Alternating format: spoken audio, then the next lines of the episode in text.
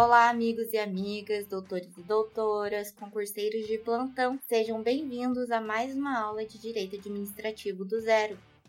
Hoje nós vamos estudar com a professora, doutora Maria Silva Zanella de Pietro, que vai ser a nossa referência dessa aula. Como na aula passada, Celso Antônio Bandeira de Mello foi também nossa referência. Agora, nessa aula, nós vamos observar como o conceito de Estado se relaciona com o direito administrativo.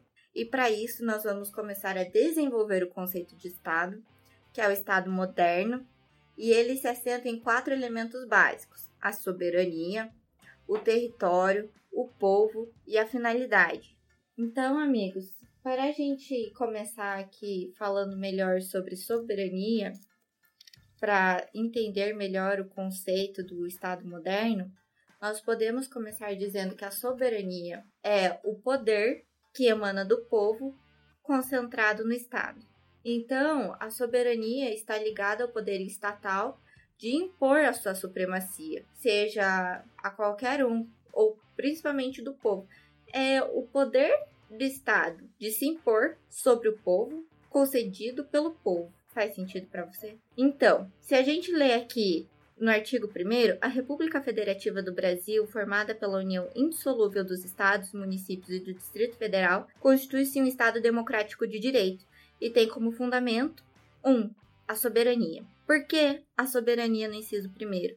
Porque o poder que emana do povo se encontra concentrado no Estado e esse poder é exercido por meio dos representantes eleitos. E o povo se permite ser é, controlado pelo Estado, que é aquilo que a gente conversou na aula passada. Nós cedemos poder ao Estado e esse poder é soberano. Então, nós vamos partir desse sobre o território. Por quê? Porque nós demos poder sobre nós mesmos, que é o povo que concede, por meio do contrato social, poder sobre o povo, nós temos o poder sobre o território, por causa do povo, e nós temos a finalidade. E a finalidade é o bem comum do povo, situado em um determinado território. Então, para realizar o objetivo do Estado, ele foi dividido em três poderes. Relembrando, qual o objetivo do Estado? O bem comum do povo situado em um determinado território. E aí ele se divide em três poderes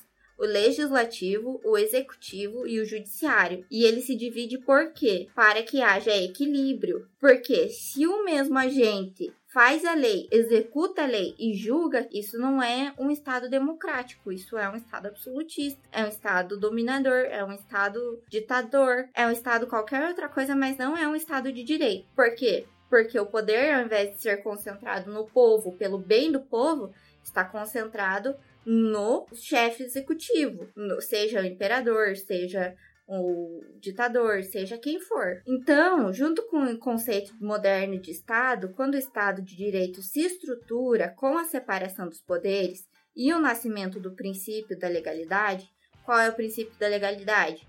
Que o governo vai obedecer às leis que ele impõe. Então, o que, que é? Se ele cria leis, ele tem que estar apto, querente, desejoso de realizar essas leis, de cumprir essas leis, no caso. E o direito administrativo, ele se levanta com essas normas delimitadoras da organização do Estado e das suas ações. Então, a professora Maria Silva Zanella, ela vai complementar o nosso pensamento dizendo que a formação do direito administrativo como ramo autônomo, ele tem início junto com o direito constitucional, quando nós desenvolvemos o conceito do Estado moderno e esse conceito de Estado de direito estruturado com o princípio da legalidade, no princípio da separação dos poderes, ele se organiza para constituir uma disciplina do próprio Estado moderno. Maria Silva Zanella diz também que o direito administrativo ele vai variar com o tipo de Estado.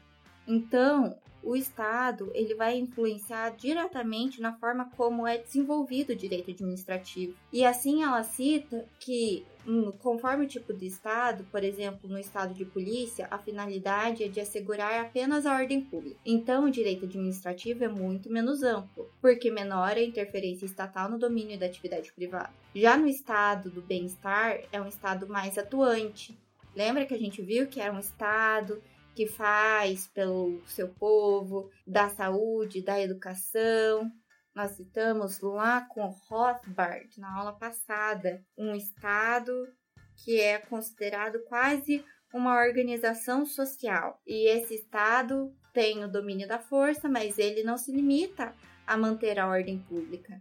Ele desenvolve atividades na área da saúde, da educação, assistência, previdência social, cultura, sempre com o objetivo de promover o bem-estar coletivo. E nesse caso, o direito administrativo vai ampliar o seu conteúdo, porque ele cresce a máquina estatal e o campo de incidência da burocracia administrativa cresce em igual escala para abranger tudo isso. Então, queridos, dando seguimento aqui, o direito administrativo ele vai ser dividido em, do, em um binômio. E esse binômio ele vai se dividir em prerrogativas e sujeições.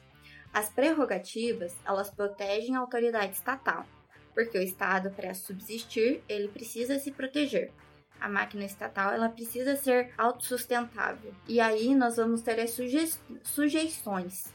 E nessas sujeições, elas vão proteger os direitos individuais. As sujeições são a parte que vão cuidar diretamente do bem-estar social comum. Isso vai ficar mais claro quando a autora cita o seguinte: ela vai dizer que quando nós estamos de frente com uma excessividade de prerrogativas, nós teremos um Estado autoritário. E quando nós temos uma excessividade de sujeições, nós estaremos face a face com um Estado de direito social, entregador. Então, amigos, partindo aqui para nossa conclusão, tem que ter um equilíbrio no Estado de prerrogativas e sujeições. Para que isso aconteça, é necessário que haja uma separação dos poderes. E o papel do direito administrativo vai ser cuidar dessas prerrogativas, dessas sujeições, atuando diretamente sobre os atos de todos os três poderes. Então, ainda existia quem dissesse que, por exemplo, o judiciário não estaria sob o domínio do direito administrativo, mas